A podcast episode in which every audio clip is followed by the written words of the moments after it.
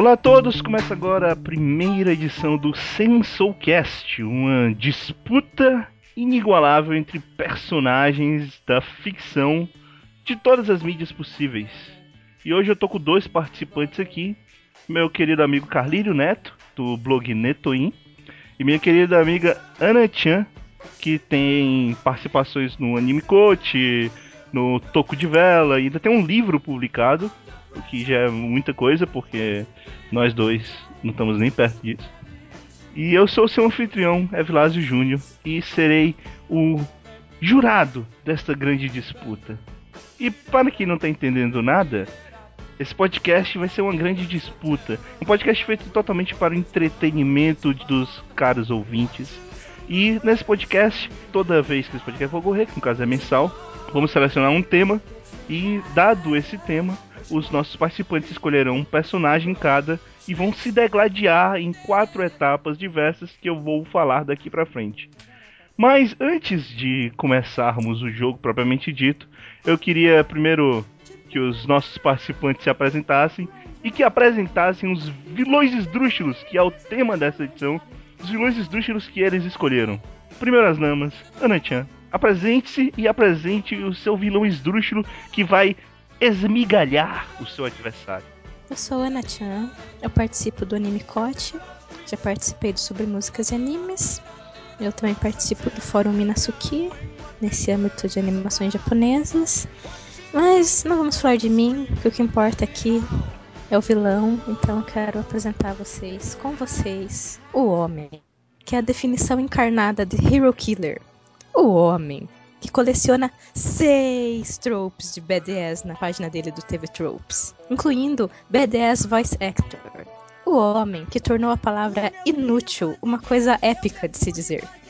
O homem que não vale nada, mas ele faz você gostar. O homem que chuta cachorros no primeiro episódio. O homem cujo um único osso tem o poder de destruir o universo. O homem que só pode ser vencido depois de um deus ex-máquina ofensivo para os leitores. O homem que rejeitou sua humanidade. O homem que derrotou seu arqui-inimigo com lasers quando era apenas uma cabeça falante. O único vampiro que usa as veias como garras para sugar sangue. E tudo isso usando uma roupa amarelo berrante cheia de corações verdes. E ninguém vai poder rir dele por isso. O primeiro, o único, o inigualável, o inesquecível, o maior sociopata dos mangás, ele, o homem, o mito, o Bara, Diobrando, Konodiota!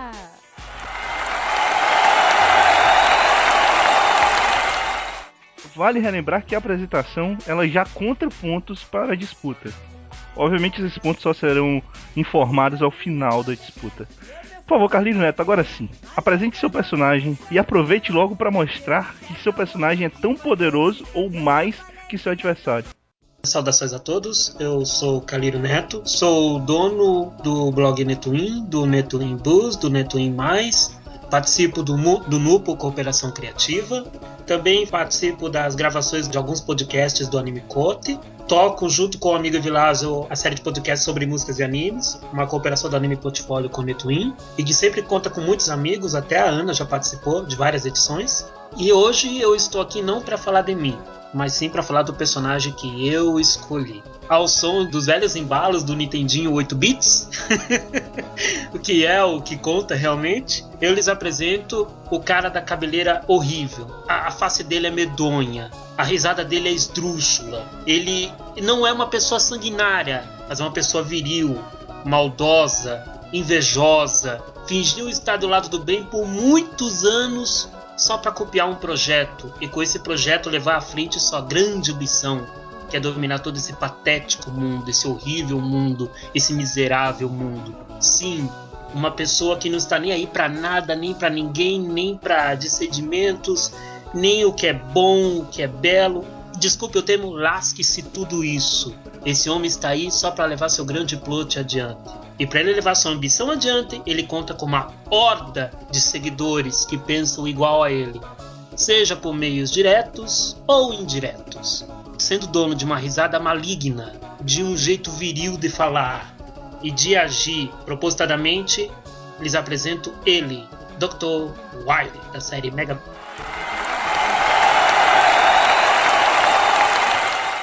O magnânimo da robótica contra um quase semideus vampiro.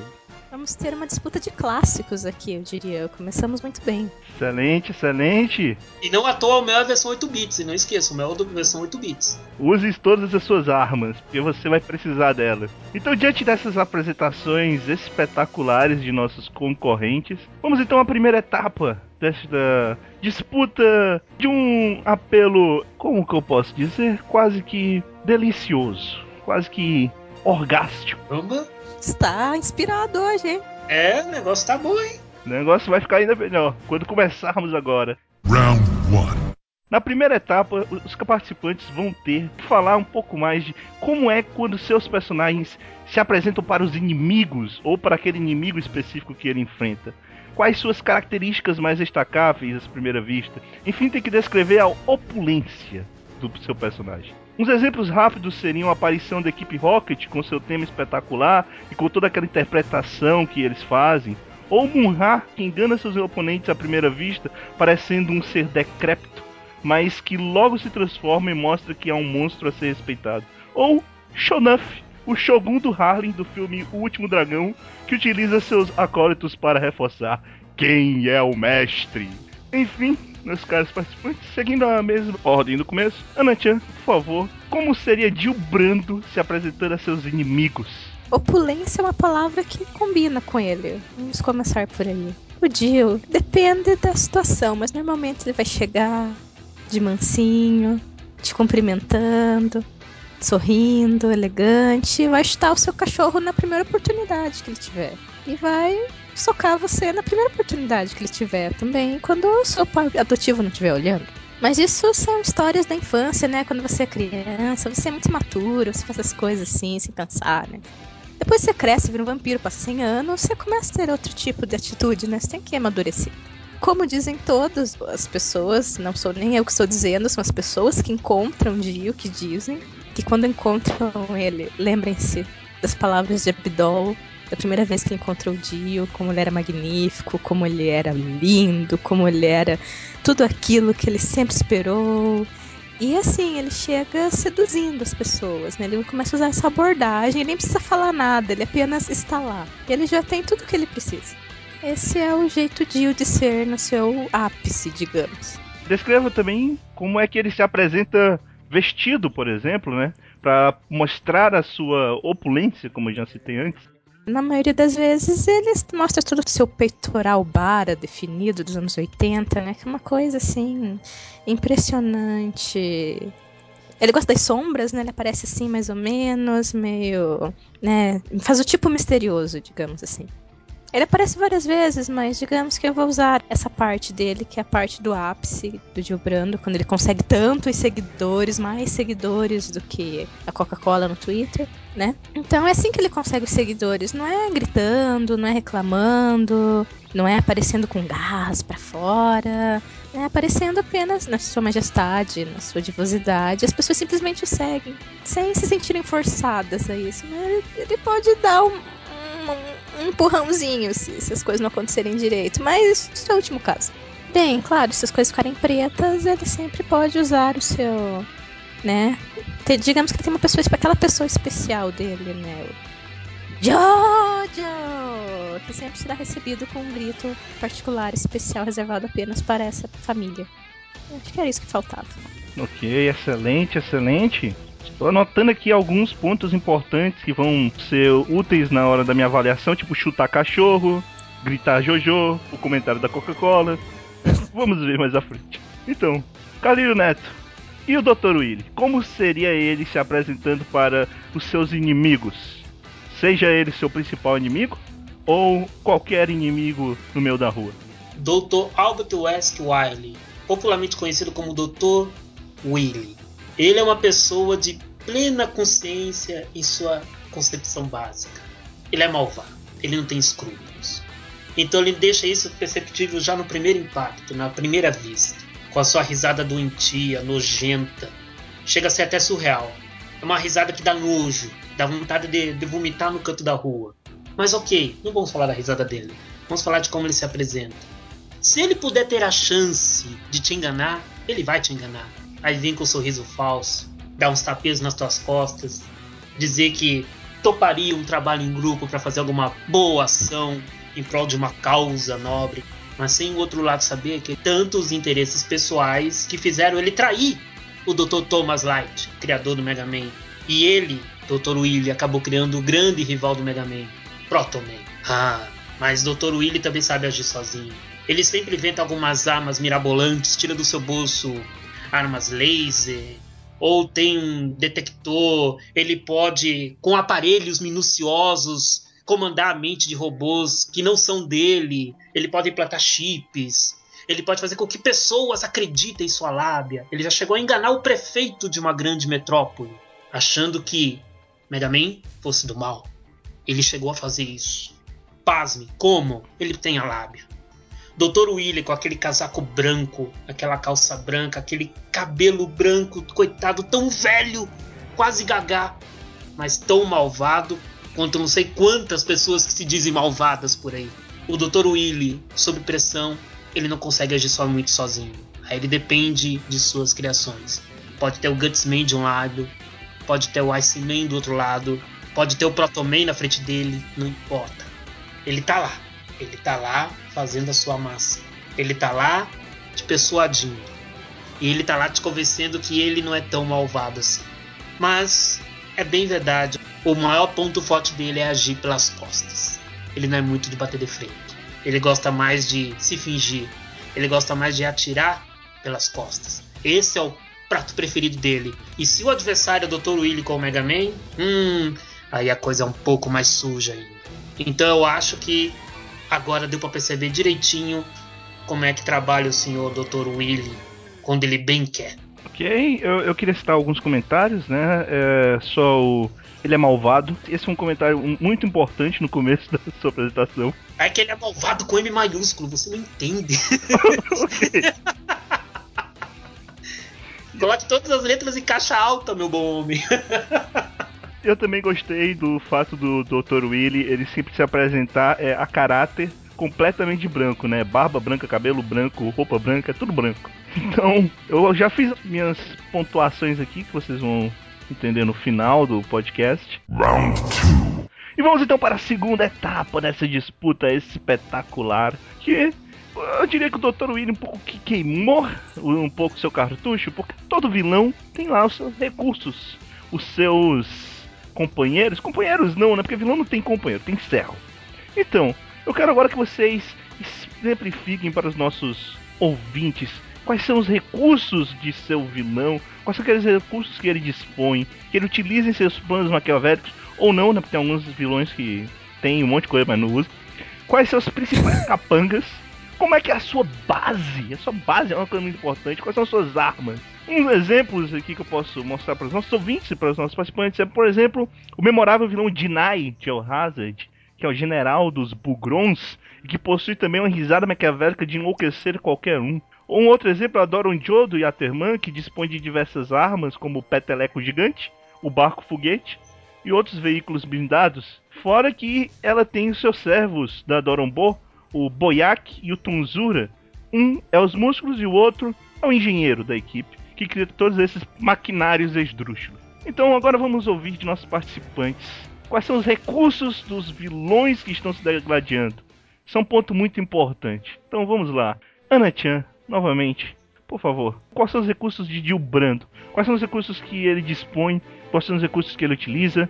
Fale um pouco de seus servos, seus principais servos e mostre que Gil Brando é, sem dúvida, o vilão esdrúxulo com os recursos mais incríveis que qualquer vilão esdrúxulo poderia querer. Ele tem todos os recursos esdrúxulos que você pode imaginar, realmente. Só um pequeno comentário, eu quase peguei o Jinai, eu fiquei em dúvida. Foi nos que eu fiquei mais em dúvida. Que o Jinai é. O Jinai é mestre também, né? Infelizmente, tenho que admitir que eu retirei um ponto agora pelo seu comentário, porque você está diminuindo seu personagem, dizendo que teria ah, outra altura. Não, poxa, são juízes muito malvados, tipo do The Voice malvado. Estamos falando de vilões, então, tá, vamos... Vamos recuperar isso. Quem mais seria um vilão esdrúxulo se não o nosso querido Carlinhos Brau? Outra sugestão, ó. Fica a sugestão pro próximo podcast. Então, o Dio é o cara que saiu do nada e virou Deus. Então, você pode, pode saber que ele tem vários recursos. Ele, ele é o seu próprio. Ele é o seu maior recurso. Porque ele é o cara foda. Tipo, desde que ele era humano, criança, 12, 12 anos, 12 aninhos, 12 aninhos ele já fazia as coisas que ele fazia. Primeiramente, ele pegou a máscara de pedra, usou a máscara de pedra sem saber que porra ia acontecer. Ele podia ter morrido, ele podia ter virado um alien, ele podia ter virado pó, ele não queria saber. Ele pagou para ver e foi recompensado. Então não, não vamos diminuir o sucesso. Ai, de Brando malvado, usou a máscara. Ele, ele arriscou a cabeça ali, gente. Então ele mereceu ganhar os poderes, né? Vamos ser sinceros. Lembrando que a máscara de pedra só funciona daquele jeito se você já tem o potencial para ser foda. Senão você né, vira um, um boizinho qualquer. E depois disso ele conseguiu já rapidinho um castelo, uma vila, roupas novas, né? Ganhou vários poderes de vampiro, todos os poderes de vampiro de não vampiro que você puder imaginar. Transforma as coisas em gelo. Ele tinha lasers, ele tinha um navio, ele tinha tudo, tudo que ele queria, ele tinha, né? E depois disso, ele passou 100 anos enterrado num caixão por fatalidade da vida. Apesar de que ele também, por causa disso, ele conseguiu um recurso que era o corpo do Jonathan. Então isso também pode contar como um recurso. Afinal de contas, ele, quando era apenas uma cabeça, com raios laser, né? Deu um jeito de cortar a cabeça do cara e roubar o corpo do cara, que é o corpo do Joestar, foda e tal, que depois conseguiu absorver os stands e tudo. Então isso em si também era um, um recurso importante para sobreviver depois de 100 anos. E 100 anos depois ele volta repaginado, 2.0, é totalmente de acordo com as ideias de sua época, né? Tipo, deve ter refletido muito dentro do caixão, fez todo um plano de negócios. E ele viu que ele precisava de seguidores. E olha só, muito antes do Facebook, do Twitter, do, do Orkut, todas as redes sociais, ele sabia quanto mais seguidores, melhor. Então ele deu um jeito de ficar carismático, deu um jeito das pessoas gostarem dele, né? Deu um jeito de conseguir também um castelo, se localizou num lugar bom, no Egito, onde tinha muita gente. Se cercou das pessoas de fino garbo, selecionava os estandes mais poderosos. E vale lembrar que ele também mudou seu método de trabalho, porque antes ele criava exércitos de zumbis.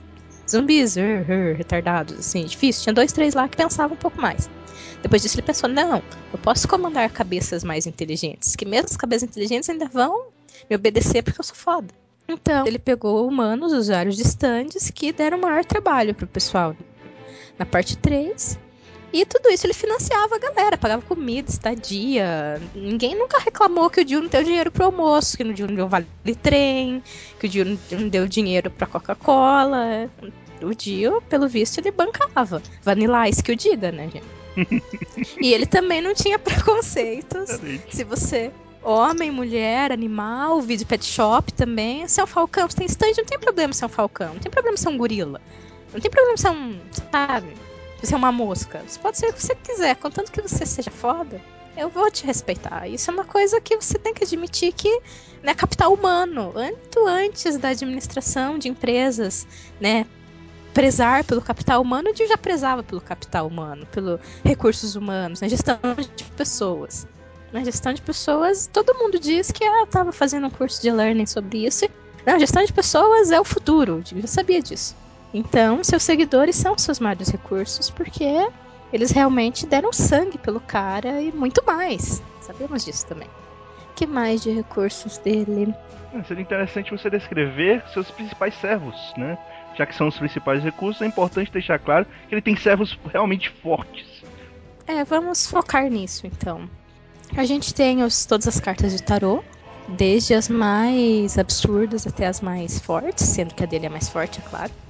E depois os deuses egípcios, né? Então é um total de, sei lá, 50 neguinhos, assim, com poderes. Nós temos Vanilla Ice, que é um dos servos que mais deu trabalho, mas era também que olha, o cara ó, dava o sangue. Esse era o que dava mais, assim, dava tudo pelo dia. Sem dúvida, Esse cara vestiu a camisa. Né? Esse cara foi longe. Assim. E as lutas dele também, o, poder dele era absurdo. Né? Ele deu o maior trabalhão pro Polnareff, pra galera. Temos a Maria, nunca esquecerei a Maria, que era uma das garotas que seguiam o Dio também e que deu um jeito de não morrer, né? Porque ela tinha um stand, ela é poderosa também. Ela atraía metal com o stand dela, deu um trabalho pro Joseph, deixou ele em situações muito constrangedoras. Eu lembro disso também. E menção rosa também pro Whole Horse e pro Hanged Man, que praticamente mataram a Abdol, deixaram o Polnareff mal. Foram adversários também muito né, dignos. E o Horse com seus poderes de pistola, né? Que ele tinha um stand na pistola, e o Hanged Man que mandava pelos espelhos também. Todo mundo é muito apelão. Nossa, um é mais apelão que o outro, só sendo apelão para ganhar deles.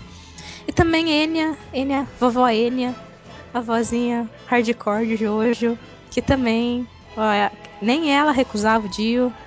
Naquela idade estava lá. Dio Samar, me reconheça, senpai, por favor. Não sei se rolou, mas vai que, né? O Dio. Não, não duvido de nada. E ela também tinha um stand bem apelão, Justice de Areia. Episódio duplo pra ela, que ela merece. E Pet Shop deu um trabalho pro Ig danado também, que é o Falcão com stand. Acho que era um Falcão que tinha um stand. Era um pássaro. Também era bem apelão. E também o principal, não, estou esquecendo o principal da parte 6, que é o Pucci. O padre, que ele ficou amiguinho, que ele diz apertamente: sou amigo do Pucci. O Pucci dorme na minha cama e nós lemos livros de arte enquanto tomamos vinho. Isso aconteceu. Então o Pucci é o cara que simplesmente trouxe o fim do mundo porque ele pagava pau pro Dio. Então, tipo, tudo que aconteceu na parte 6 foi graças ao Dio que já tava lá enterrado há 30 anos e mesmo assim fez diferença porque deixou o legado, né? Deixou o padre totalmente alucinado. E que é que eu comentei do osso na apresentação, que apenas um osso do Dio é uma relíquia foda capaz de destruir o universo. Né? Então isso também conta como um recurso, né? Ele mesmo é o próprio recurso. O osso do pescoço dele fez todo aquele estrago graças ao Put, né? Que uniu o material ao capital humano e deu maior trabalho pro Jotaro e pra Jolene também, né? Passando o legado do Dio Samar. Mais alguma coisa? Eu posso passar pro seu concorrente? Pode, pode passar, sim, de boa. Eu queria apenas falar dois pontos. É, ressaltar que ele ter Vanilla Ice como seu servo é um ponto importante. Vanilla Ice por si só é um vilão esdrúxulo. E o fato de, mesmo um vampiro, ele ter um padre como um servo também foi um ponto importante. Mas bem, vejamos. Carlinho Neto, quais são os recursos que dispõe Dr. Willy, esse gênio do mal?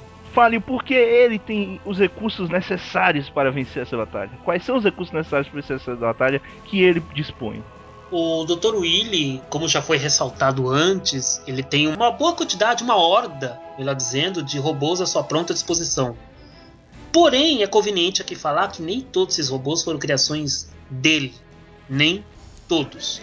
Alguns destes robôs ele roubou do próprio Dr. Light, implantando chips neles para que eles obedecessem cegamente ao Dr. Willy. Então aí você já percebe que escrúpulos é nota zero. Ele não tem escrúpulo algum. Se é para atingir seus objetivos, ele vai pisar em quem tiver que pisar, nem que seja pelas costas, que é o seu ponto forte. Porém, ele não tem somente os robôs à sua pronta disposição. O Dr. Willy possui gigantescas máquinas de guerra, desde equipamentos terrestres, aquáticos ou pelo ar. Ele constrói o que for possível e impossível para poder levar adiante as suas ambições. Quer dizer, vamos ponderar também. Muito embora ele constrói essas armas tão poderosas, ele possui também o auxílio pronto de seus robôs para pilotá-las. Seus robôs servem tanto para o combate em terra, como também para manusear esses equipamentos bélicos. Foi relatado também que ele possui algumas armas que ele esconde embaixo de sua roupa ou em algum local mais adequado. Porém, essas armas, todas elas, também são tanto de criações dele, como também de projetos roubados de terceiros, entre eles Dr. Light novamente. Pois bem, o Dr. Willy, ele como já foi ressaltado também anteriormente, ele gosta de atirar pelas costas. E por que, que ele gosta de atirar pelas costas? Muitas vezes ele se paga de bonzinho quando ele quer cometer alguma ação, ele usa uma lábia muito forte e não gosta de se mostrar para muitas vezes à primeira vista qual é a sua real intenção, muito embora sua risada já deixe bem no ar o que ele deseja. Pois bem, se é para atirar pelas costas, ele vai atirar, nem que para isso seus próprios robôs tenham que ser sacrificados. Ele também não se importa que alguns integrantes de seu time se sacrifiquem à vontade própria ou contra a vontade própria para satisfazer os seus anseios pessoais. Claro que tem algumas exceções, e eu vou citar quais são essas exceções. Primeiramente, Protoman, o considerado irmão de Mega Man. Ele possui basicamente todas as características que o Mega Man tem, exceto, claro, pelo fato que o Mega Man segue as leis da robótica. O Protoman não segue. Protoman é o verdadeiro xodó do Dr. Willy. Ele jamais pensaria em desmontar esse robô, em largá-lo. Jamais. Gutsman, embora um verdadeiro descerebrado, possui uma força descomunal. Então ele tem um grande aparato a favor do Dr. Willy. O Gutsman pode levantar muitos quilos, praticamente casas inteiras, e ele é aquele tipo de personagem que pensa com os punhos, não com a cabeça. Então, digamos que ele é um robô muito mais para força bruta mesmo. Temos o Cutman, que com sua cabeça afiada em forma de tesoura pode abrir certas portas para o Dr. Willy, se é que você entende o que eu estou querendo dizer nesse momento. Entre outros robôs, destaco também o Brightman, que com sua luz incandescente pode cegar seus adversários. E enquanto eles estiverem sem saber onde estão, sem saber identificar o ambiente, Dr. Willy pode se ver à livre disposição para fazer o que bem quiser. Entre outros robôs, temos também o Hatman. Muito embora o formato dele seja um pouco hilário, ele é um isqueiro praticamente, né? É um isqueiro esse robô. E o fogo dele é assombroso. Então ele pode queimar muitas, muitas e muitas construções, pessoas e o que vier pela frente ao mesmo tempo. Vale sempre recordar que os robôs comandados pelo Dr. Willy não seguem as leis da robótica, então atacar humanos é o de menos para eles. Esses são aqueles robôs que podem ser caracterizados como os principais do Dr. Willy, sem esquecer Iceman. Se temos o robô do poder do fogo, temos o robô do poder do gelo. E digamos que o Iceman pode servir muito bem aos propósitos do Dr. Willy também. Eu acredito que com todo esse aparato, com toda essa tecnologia de ponta que o Dr. Willy tem, e que ele foi criando e roubando de outros com o passar dos anos, ele é um vilão a ser temido. Por mais que alguns integrantes de sua equipe não sejam tão assim também, digamos que o Dr. Willy está bem amparado com a sua equipe. Ok, excelente, excelente, excelente. Só uma pergunta: o Dr. Weed tem uma base assim de operações que seja importante Sim, ou é uma base comum? Não sei. Uma base que seria similar a um castelo em forma de caveira, frontalmente falando, que fica dentro de uma caverna, fica no subterrâneo de uma grande cidade. Ok, excelente, excelente. Então eu queria só detalhar aqui, gostei do castelo em forma de caveira, porque isso é uma marca de vilões esdrúxulos, né? Afinal, por que fazer um castelo comum que as pessoas não vão desconfiar? Claro que temos que fazer um castelo opulento, que as pessoas vão olhar, com certeza não é um lugar para se entrar. Mas gostei e achei importante destacar uh, alguns companheiros do Dr. Willy, que foi o robô Pisca-Pisca, o robô Tesouro e o robô Isqueiro. Realmente são excelentes ferramentas demais. para um vilão esdrúxulo. Totalmente. ok, ok. Round 3. Então agora chegamos à terceira etapa. Essa etapa com certeza vai ser uma das mais adoradas pelos nossos participantes, porque nessa etapa vocês não ganham pontos, vocês retiram pontos dos seus oponentes. Então, nessa etapa, terceira etapa importantíssima, em alguns casos os vilões se veem com a necessidade de enfrentar outros vilões que estão tentando roubar a sua glória. E é isso que está acontecendo agora. Vamos começar essa vez invertendo os valores. Carlírio Neto vai começar. Dilbrando está atacando os robôs, está atacando o Mega Man, está quase destruindo, já explodiu Não, a perna da Roll, explodiu o Dr. Willis, ele pode atacar o Mega Man à vontade. Calma, calma. explodiu a perna da Roll, explodiu o braço do Mega Man, mas também acabou com o Proctoman e destruiu a base do Dr. Willy quando ele estava fora. Dr. Willy não pode suportar tal vergonha. Então, o que Dr. Willy faria para enfrentar Gilbrando, esse seu oponente que está tentando mostrar que é melhor que ele? E isso não pode. Isso é um absurdo para um vilão. Ser humilhado por outro vilão, isso é um absurdo. Um exemplo clássico aqui é que Mr. Freeze no Batman Arkham City, ele tem que, é, infelizmente, né, ele tem que sair de seu pedestal e aceitar a ajuda do Batman para destruir o Pinguim, já que o Pinguim infelizmente conseguiu dar uma rasteira e o prender. Mas obviamente depois que ele consegue, o Pinguim é humilhado de uma forma absurda e, obviamente, o Batman é um amigo de comodidade. Depois ele vai tentar destruir o Batman. Então agora me diga, é, que Dr. Willy faria contra Jill Branto? E seja convincente, afinal você está enfrentando um quase deus. Em primeiro lugar, eu devo dizer que o Dr. Willy bateria palmas para esse cidadão por ele ter destruído o Mega Man, Hole e toda aquela corja do Dr. Light. É importante que você use os pontos fracos de seu oponente. Isso vai contar pontos, ok? Meu Deus, você está me complicando. Mas vamos lá. Então, ele bateria palmas por ele ter feito esse serviço, essa limpeza básica, né?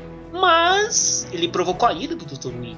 E ele provocou a ira de uma maneira não muito legal, porque ele atacou alguns de seus robôs e principalmente o de sua maior estima, que é o Protoman. Isso não se faz. Isso não se faz. O que, que deve ser feito então? O Dr. Willy sempre tem uma carta na manga. Uma, duas, três, quatro. Incontáveis. Não se esqueça que ele é ardiloso. Não se esqueça que uma pessoa do, do timbre dele, da sapiência dele, pode ter algo escondido em algum lugar. E ele realmente tem. Se o castelo dele também foi atacado, isso é um problema. Só que ele nunca deve se esquecer que ele sempre tem um controle pronto no seu bolso. E com esse controle ele pode abrir uma passagem secreta. E esta passagem secreta pode dar lugar à chegada de um poderoso, exuberante, maravilhoso e potente última palavra em tecnologia robótica, criada por ele, Dr. Willy, dessa vez criada por ele mesmo. E eis que esse robô surge a partir de um simples apertar de botão do Dr. Willy. Abre-se uma comporta e dessa comporta surge esse robô. Puxa vida, um robô. Mas é um robô. O quê? Que tamanho ele tem? O que, que ele oferece? Qual que é desse robô? Muito bem. Esse robô você pode computar aí uns 4 ou 5 metros de altura para ele. Mais ou menos nessa base. Ele tem várias das características do Proto Man, de pegar poderes dos adversários, mas ele pode canalizar todos esses poderes em apenas um golpe fulminante. Ele pode fazer isso. E eu acredito que o adversário esteja à altura de receber tão imponente golpe.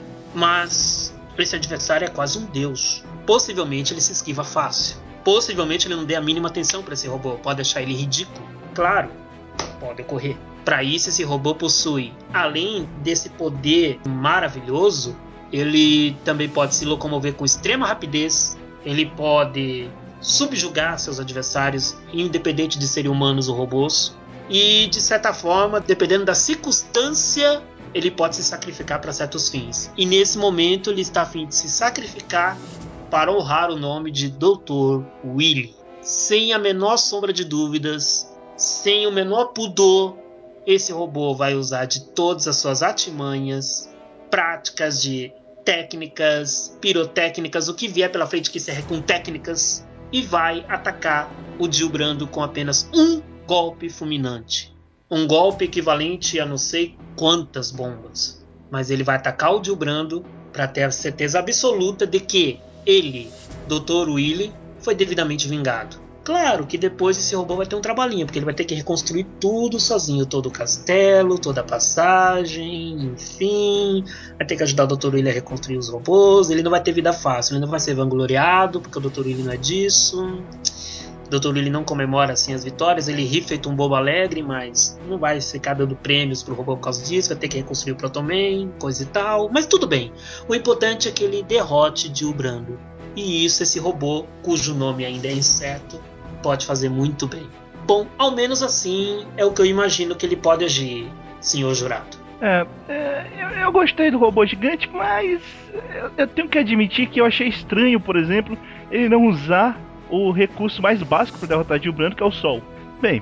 Se ele pode pegar todos os poderes do Ah, robô, não, mas você não detalhou essa informação. É importante detalhar em sua apresentação. Porque, obviamente, se Gil Brando está atacando, ele está atacando à noite ou numa sombra, ou bem, ele está se protegendo do sol. Mas bem, acabou sua vez, agora é a vez de Ana Chan defender Gil Branto, porque o Dr. Willy invadiu o mundo de Jojo. E, para começar, ele simplesmente se aliou à família Joestar para destruir Jill, não sei por que motivo, e já destruiu 80% de todos os seus, é, vamos dizer assim, servos, né? Além de que ele publicamente, publicamente, ele está enfrentando Jill na via, sei lá, é, TV, via rádio, via o que for, menosprezando o poder de Jill, dizendo que ele não passa de um Harris morceguinho medroso. Então, o que Jill Brando vai fazer para derrotar Dr. Willy e todos os seus robôs de dia? É importante deixar claro que essa batalha tem que ocorrer de dia. E não é na área de Jill Brando. Nada de pensar que você vai tentar no Egito. Você vai tentar em uma quase metrópole, né? Onde está o Dr. Willy, ali Los Angeles, né? Que ele acunhou nos últimos servos de Jill Brando. Ana Chan, o que Jill Brando faria? Primeiramente, Rude. Não acredito que o Joestar caíram tão baixo na minha concepção. Não acredito que eles se aliariam com uma patota desse nível. Que decepção. E pensar que eu considerei o Joestar como o inimigo digno. E pensar. Então o Dio está muito chateado por isso. Mas primeiramente, então tá. É, se é o Dio da parte 3, é mais ou menos ali nos anos 80, ali onde se passa o final do Stardust Crusader, certo? Ok. Certo. Então, estando numa metrópole de dia, a primeira coisa que ele pode fazer é juntar os, os servos que restam e mandar eles atacarem os robôs que eles puderem, com os stands deles. E ele vai dar sementes de carne para bombar todos eles, né?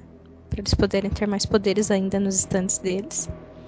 E também instruir outros jaguarinhas, né? Porque ele pega os meninos na rua pra dar uma moeda, faz isso pro tio, né? Os, os malandros, os bandidos normais mesmo, que ele também conhece essa parte, né? Da bandidagem humana, que faz as coisas para ele, carrega caixão, né? Move as coisas de dia pelo Egito, essas coisas assim.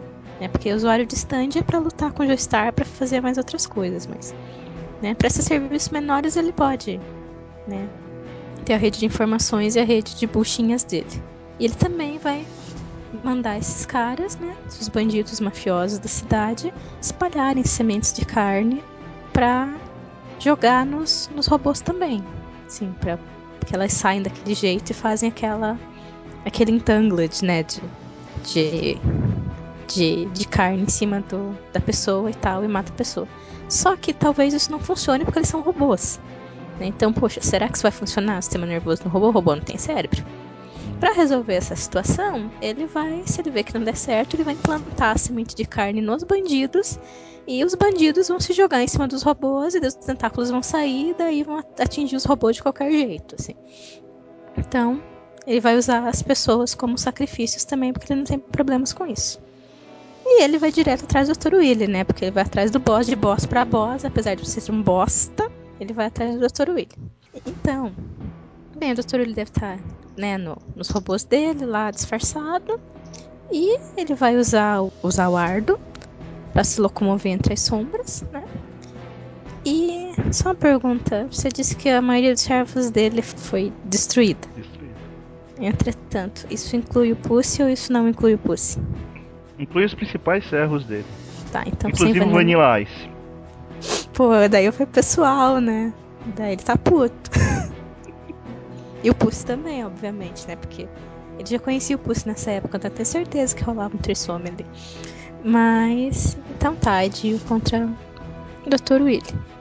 Ele vai forçar o Dr. Willy a sair usando o método das sementes de carne, usando do, dos buchinhas mesmo, né? Isso pode não ser fácil, mas o plano é fazer o Dr. Willy aparecer e ele vai ter que usar os, os poderes de Old Bolt Gold dele, das sombras mesmo, de parar o tempo e jogar facas. Né? Das sombras, assim. Sem. Sempre tem que cuidar com o sol. Mas se ele. O plano é usar o Dr. Willy pra ele aparecer, nem que ele apareça a cabeça a careca dele, alguma coisa assim. Mas quando ele estiver no range, seria usar as facas à distância mesmo. E também jogar hordas de pessoas com sementes de carne. Vamos causar o caos da metrópole, vamos causar o caos da metrópole. Inclusive para você também, Dr. Willy. E aí nem que a metrópole inteira se exploda, e fique coberta de, de zumbis, entre aspas. E tem que dar um jeito do Dr. William se cagar, ficar com medo, perder a. talvez perder o veículo dele, né? Tipo, através de, de uma pessoa sendo comandada à distância, pessoas se jogando no carro, essas coisas, mas para ele ficar à vista dele num prédio abandonado, em algum lugar, um estacionamento talvez, né? Estacionamentos são bons para vampiros, que não tem luz, no estacionamento do shops mais próximo. E daí lá ele pode usar, usar o ardo e detonar com o cara com as faquinhas dele. Então essa é a estratégia. É uma boa estratégia, embora eu acho que você meio que descartou o fato de o Dr. Willy estar junto com o Joe Star. É, eu esqueci que eu sou burra. Eu, é. Ai, nossa, eu sou muito burra. Eu, eu ainda estou pensando como as faquinhas vão afetar o Dr. Willy dentro de uma máquina robótica maior. Mas... Ah, não, ele tem que tirar o cara do, do robô. Mas, mas eu gostei do sacrificar uma cidade ou um país inteiro pra poder acabar com o único velhinho gaga. É o Dio, cara. Não tem a uma metralhadora contra o mosquito. Gostei, isso não vai tem contar problema. pontos a seu favor. Beleza. Vamos à quarta e última etapa. Final round. Infelizmente, nossos vilões esdrúxulos geralmente perdem. É triste, mas acontece. Deus ex machina. Deus ex machina. De repente eu também sei parar o tempo. Só digo isso. Só digo Mas isso. vilão que é vilão jamais perde de uma forma simples, principalmente os vilões esdrúxulos, né? Ele sempre mostra que até ao perder ele é alguém a ser lembrado. Então me digam, caso seu vilão perca para o herói, mesmo com Deus Ex Machina, que marca ele deixa para a história, ou que forma memorável ele utiliza para sair de cena a fim de se vingar no futuro. Alguns exemplos é o discurso memorável do Dr. Gore ao ser derrotado, afinal o objetivo dele é a conquista. Outro exemplo interessante é o Huber, o pneu assassino, que ao finalmente ser esvaziado, não se dá por vencido, transfere sua consciência para um triciclo assassino que irá comandar a revolução dos pneus assassinos. Por fim, temos a dupla de vilões protagonistas Pink e Cérebro, que mesmo com seus planos sendo sempre impedidos, jamais desistem e noite após noite continuam tentando dominar o mundo. Então, essa fase aqui vale mais pontos, é importante deixar claro, porque geralmente não acontece desses Deus Ex Machina, os nossos queridos vilões perderem. Mas perder é uma coisa triste. Tem que perder com estilo. Afinal, vilão esdrúxulo, que é vilão esdrúxulo, não sai de cena de qualquer jeito. Já diria a equipe Rocket, estamos decolando de novo. Por favor, Calírio Neto, você começa essa fase. Então, ok, Dr. Willy foi derrotado e ele ainda quer sair por cima depois da derrota, né? Alguma coisa de impacto. O Dr. Willy não é do tipo vilão conformista. E é também um tipo de vilão que não sabe admitir uma derrota. Por mais que a derrota esteja na cara dele, ele não sabe admitir uma derrota. Digamos que ele tem um orgulho próprio muito forte, hum, que dificilmente se fere com isso. Mas a frase dele, ou o que ele faria, seria muito básico, talvez até um pouco simples, dada toda a concepção que esse vilão tem, que o Dr. Willy tem em si. Mas ele diria algo similar: Me vingarei de vocês no futuro, me aguardem na próxima vez, espere que eu voltarei. E geralmente ele fala isso berrando, com muita prepotência, com, com uma voz muito zangada, sem risadas, um semblante de como alguém alguém quer implantar uma bomba no meio da Terra e fazer ele explodir, alguma coisa nesse sentido. O Dr. Willy ele sempre tem essa frase pronta se ele pede uma luta, pede uma batalha. E creio eu que mesmo perdendo de maneira tão significante, sendo derrotado de maneira tão de, de maneira tão vasta como você sugeriu, ele não abandonaria o seu modo tradicional de falar ou de ser ao final de uma contenda.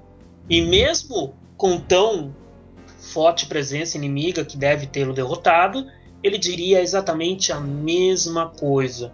E sempre levando consigo alguma coisa embaixo do braço, tipo algum equipamento ou algum material para bolar alguma coisa nova, que ele tenha perspicácia de bolar alguma coisa com, com o que ele vê no ambiente, tipo de tirar algum, algum, algum material, alguma coisa no ambiente em que ele está para poder usar como arma no futuro. Então ele sempre está levando alguma coisa logo depois da fala dele, ou ele é sempre visto levando alguma coisa. Então acho que o Dr. Willy seria muito tradicionalista nesse aspecto. Achei interessante o tradicionalismo dele, mas acho que o ponto mais importante foi o fato que, mesmo ao perder, ele já tá pensando no próximo plano que, que ele vai perder. É, isso é importante, eu acho que é uma boa característica do Dr. William. Mas enfim, Gil Branto, naquele triste momento em que Jotaro mostra que também pode parar o tempo.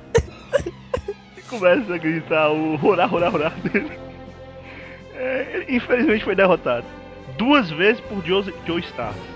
Se bem que o Jotaro é Kujo, mas também é Joe Star. É, enfim, o que Gil Brando faz ao ser derrotado pelo seu maior inimigo, ou pelo seu amigo, ou pelo Dr. Williams, não sei quem foi que derrotou, ou pelo roteiro, porque eu acho que é o principal vilão. O Araki, né? É só o Araki ganha do dia. O Araki é Deus. Enfim, o que ele faz ao ser derrotado? O Dio, pra começar, ele é um cara que não desiste até o último milésimo, né? Ele pode sobrar só a cabeça, que a gente já viu que isso não quer dizer nada. Ele vai tentar até o final. E se ele vê que não deu mesmo, se foi um Joestar, bem, pelo menos ele tem a certeza que ele fez tudo que ele podia, que ele gastou todos os recursos e que em nenhum momento ele abaixou a cabeça para dizer não, melhor desistir. Ele não faz isso. E se ele for ver que for um Joestar, é, pelo menos é um Joestar, sabe? Porque é a família que ele sabe que tem treta. Não é à toa que, se você for perder, pelo menos perca pro seu pior inimigo, sabe? O inimigo que você considera digno e não pra um Zé da esquina, sabe? Então é menos pior, é um pouco mais honrado perder pro Joestar. Mas, uma vez que o Dio superou como ele deixou um legado. O Dio é um cara que deixou um legado. Então, apesar da maioria dos servos dele terem se desmanchado, morrido, etc., ainda sobrou um cabra e, tipo, o próprio corpo dele ainda é uma chance dele voltar, de certa forma. Porque o que aconteceu foi que o ossinho também tem uma parte importante no futuro. Então, enquanto estiver sobrando uma cinza, um fio de cabelo do Dio, isso ainda pode dar problema. E ele ainda vai usar isso para os propósitos dele, nem que seja pela mão de outra pessoa. Então, você tem que não ter nada do Dio para você dizer que derrotou ele mesmo. Isso só acontece quando eles resetam o universo. Então o Dio é um cara que ele acho que a maior característica dele é realmente deixar um legado cada vez que ele é derrotado. Digamos assim, na primeira vez ele deixou o próprio corpo dele, que ficou afundado lá no fundo do mar, né? Que no fim voltou e tal, mas foi o legado dele. Que ele também levou o inimigo dele junto, porque na verdade o Jonathan morreu, né? Então ele, tipo, já matou o herói. Então, tipo, ele morreu, mas o cara foi junto. Apesar da família do cara ter continuado. Né? Porque o Jonathan ainda conseguiu marcar uma ali, né? Ainda bem. E o, na parte 3, o, quando ele morreu, parecia que tinha acabado, mas ele acabou deixando outro legado também, que osso, assim, tipo, claro, em termos dele, ele nunca ia querer não estar lá para comandar o mundo, isso é muito frustrante, isso é uma merda, isso não é legal. Tipo, ele não vai dizer, não, beleza, meu tempo acabou aqui. Ele vai dizer, puta merda, mas já que é assim, né? Vai assim mesmo. E é isso, eu acho. Acho que essa é a maior característica dele. Ok, excelente. Estou computando aqui as notas. Foi uma vitória muito difícil, foi muito próximo. Agradeço aos dois participantes. Os dois vilões estariam, eu não sei se orgulhosos, mas foi legal. Depende do sentido da palavra orgulhoso. Apenas falando um pouco sobre o Gilbrano nessa última etapa, eu gostei do, do delegado, de tudo mais, mas eu senti que a defesa dele foi um pouco fraca ao, ao, não apresentar o que ele faz exatamente ao perder, né? Ah, aquela, o minuto aquela, exato, assim. Aquele, aquele, minuto exato, aquela frase de efeito, ah, aquele Joe Star, eu voltarei, aquela coisa assim que. Weary, mesmo que seja uma frase fraca, ele sempre faz. Enfim, uma vitória com 15,3 pontos contra 15 pontos. O grande vencedor da disputa de hoje, Rufem os tambores. É Brando! É, a salva de palmas.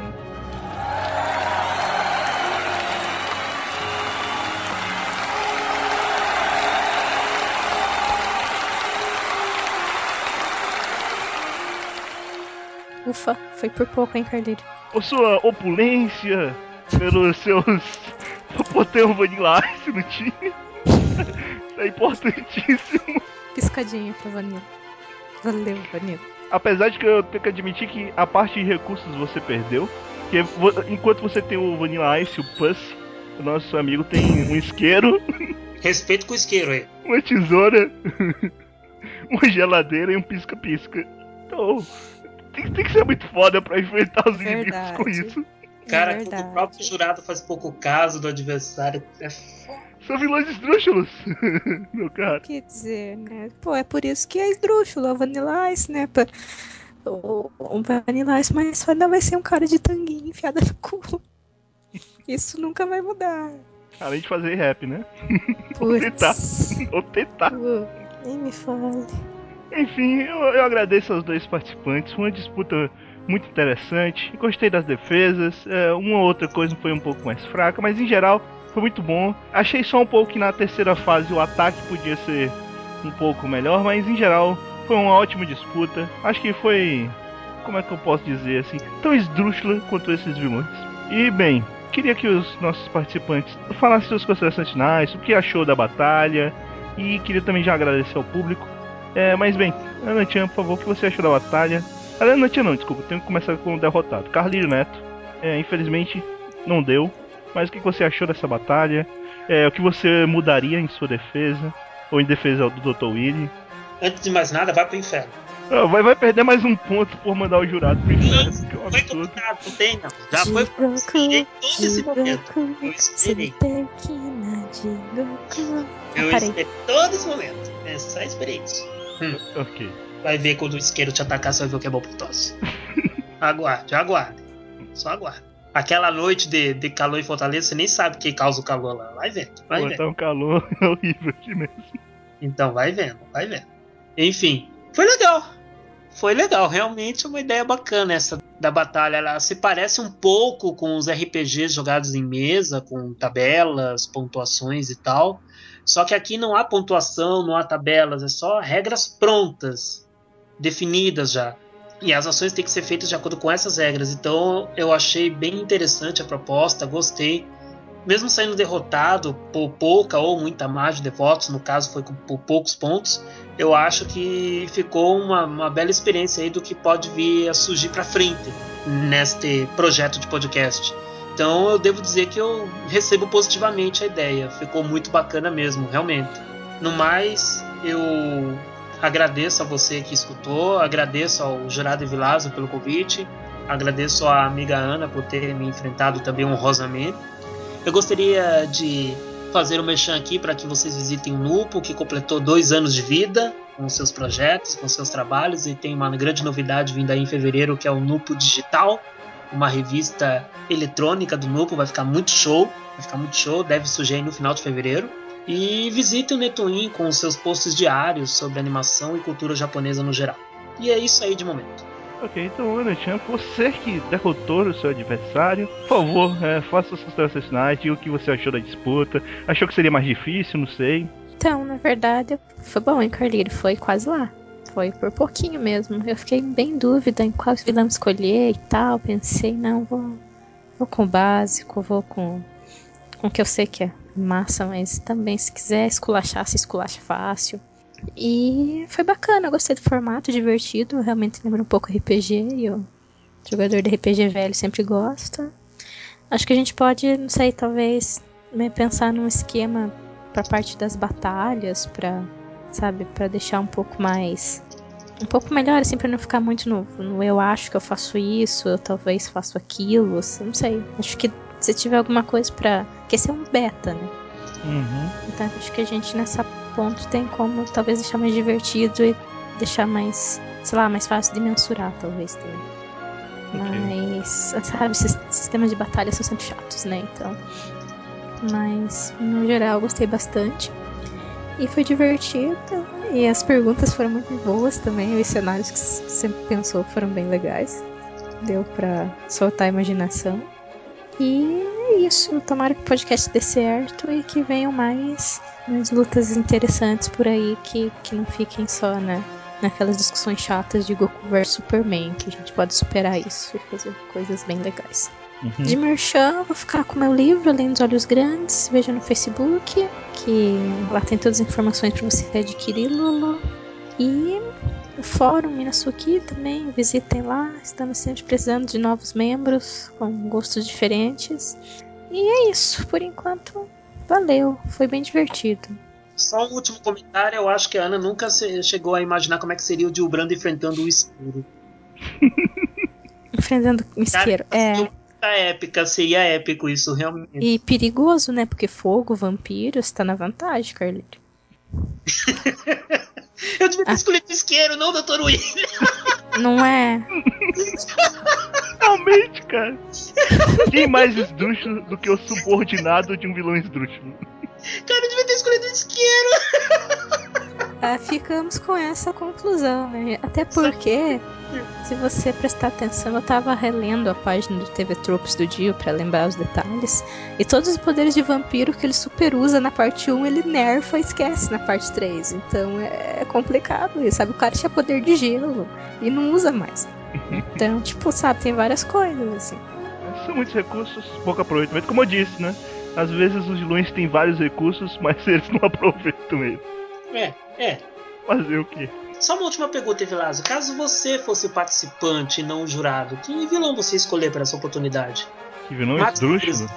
É, um vilão esdrúxulo. Quem você escolheria? Hum, bem, não sei. É porque eu apresentei tantos vilões interessantes. Shonuf, o Shogun do Harley, por exemplo. Quem mais pode chegar por aí e perguntar quem é o mestre?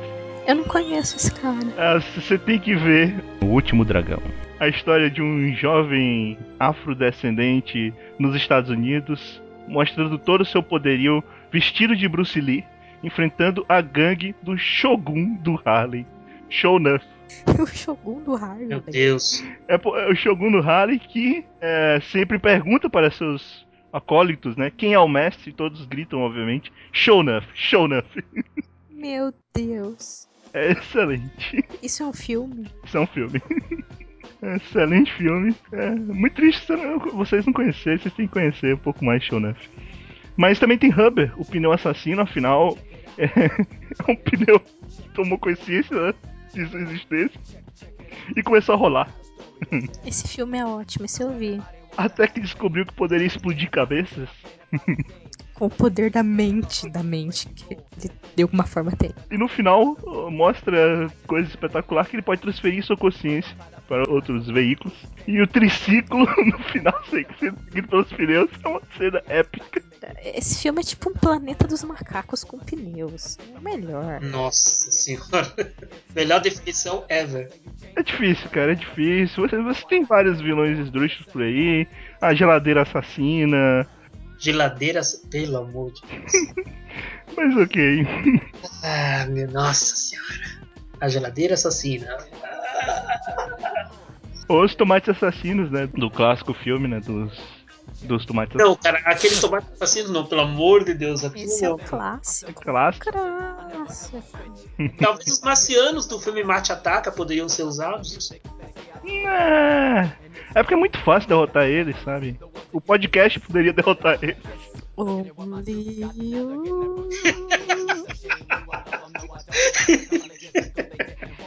Mas bem, então é isso. Obrigado aos participantes, obrigado aos ouvintes. E próximo mês voltamos com mais uma batalha épica aqui no Sensoulcast.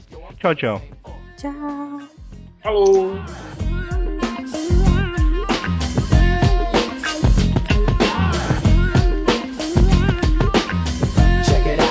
Check check it out, uh, check it out, check, check it out, uh, check it out, check, check it out. I got a story to tell.